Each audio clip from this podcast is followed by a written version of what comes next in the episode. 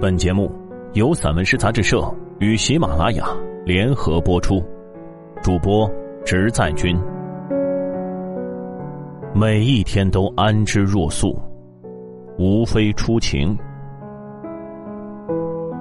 鸟声，鸟声零碎，像极了碎银千两。当每一个声音夹杂着另一个声音登堂入室的时候，明显天已经亮了。屋瓦房舍，坐下来商谈怎么应对接下来漫长的一天。有一抹空气出逃，它是白天的远行者。声音穿透苍穹，不管是清脆的，还是结巴的。尖锐的，亦或粗鄙的，所有倾听都不顾，爱听则听。这种表达自然、流畅、顺利的进入人的耳窝、脑海、心房，之后，忽然就觉得自己也会叫了。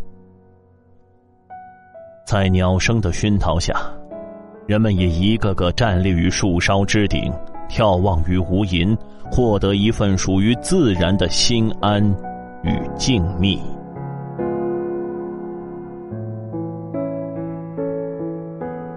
那淡定的瓦，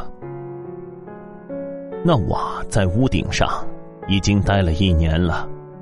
以我悲天悯人的角度望去，它憔悴了不少，因阳光的炙烤而泛白。应对这万千世界纷繁世态，如果论谁做的最好，那就莫过于这瓦了。躺平，这一躺就是一年，甚至倒推至清晰可数的很多年。鸟飞过，他躺着；风怒吼，他躺着；人在屋檐下跺脚摔门而出，他依旧躺着。青蛙叫，它躺着；猫一胎接一胎连着生，它躺着。结果就是，他躺着动不了了。无论我直瞪瞪的看，还是斜着眼看，或站或坐地看，都一样，没有别的可能。我短暂的人生，看不到它明显的异动。我的发现，大帝说：“多藏必后亡，故知足不辱，知止不殆。”所以，我笑了。没有人比他藏的更多，而他一直好好的。他藏起了黎明的第一缕光线，藏起了每一声鸟鸣，藏起了凉风和每一只起早的蚊虫，无一疏漏。藏起了腐烂的草、干枯的枝，甚至那些失去生命的小兽，海纳百川，来之不拒。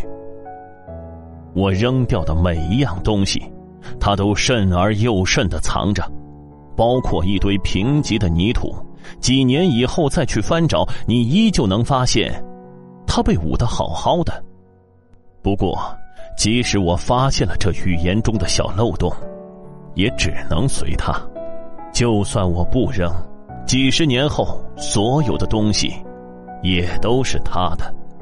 我们每个人，不管藏还是不藏，无一例外，最终都被大地收入囊中。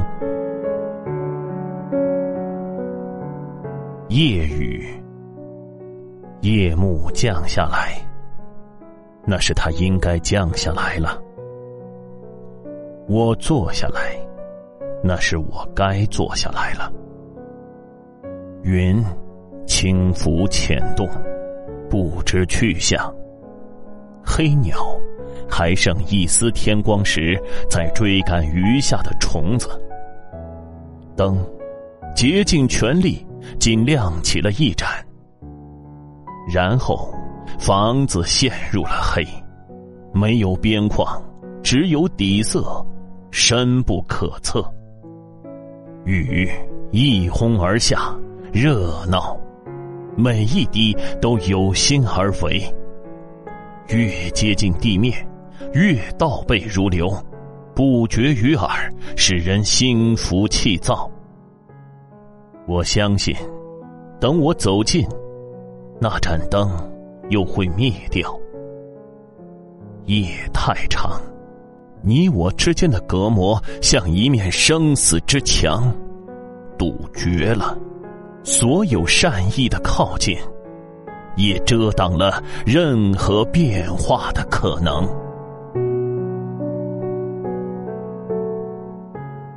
一只缸的一生，一只缸躺在一片草地上，是真的躺。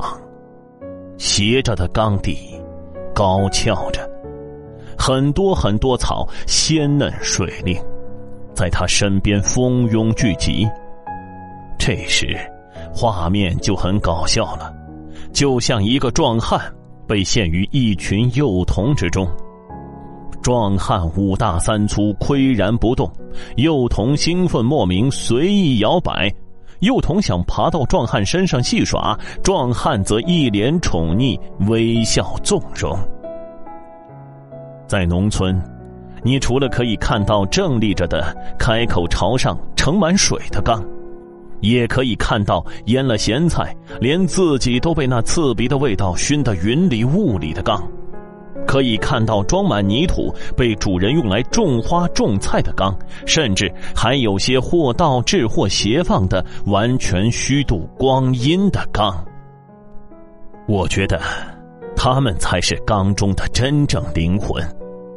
谁说是缸就得物尽其用？失去作用的缸。就有了自己的思想，他们会因为日升日落发出一声清浅的叹息，他们会对一株草的枯萎而产生怜悯之情，也会因为一只白蝶的飞过望眼欲穿的羡慕不已。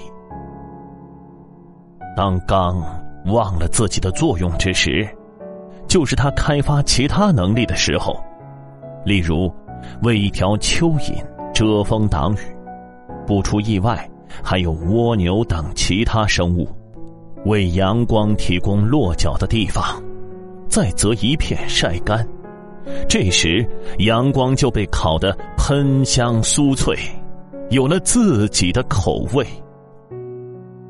失去了作用的缸，斜躺在草丛中，专心致志的想自己要想的事儿。此时，他最大的收获。不是成为了一只众人口中固定模式的缸，而是成为了自己一个独特的、有趣的、活生生的存在。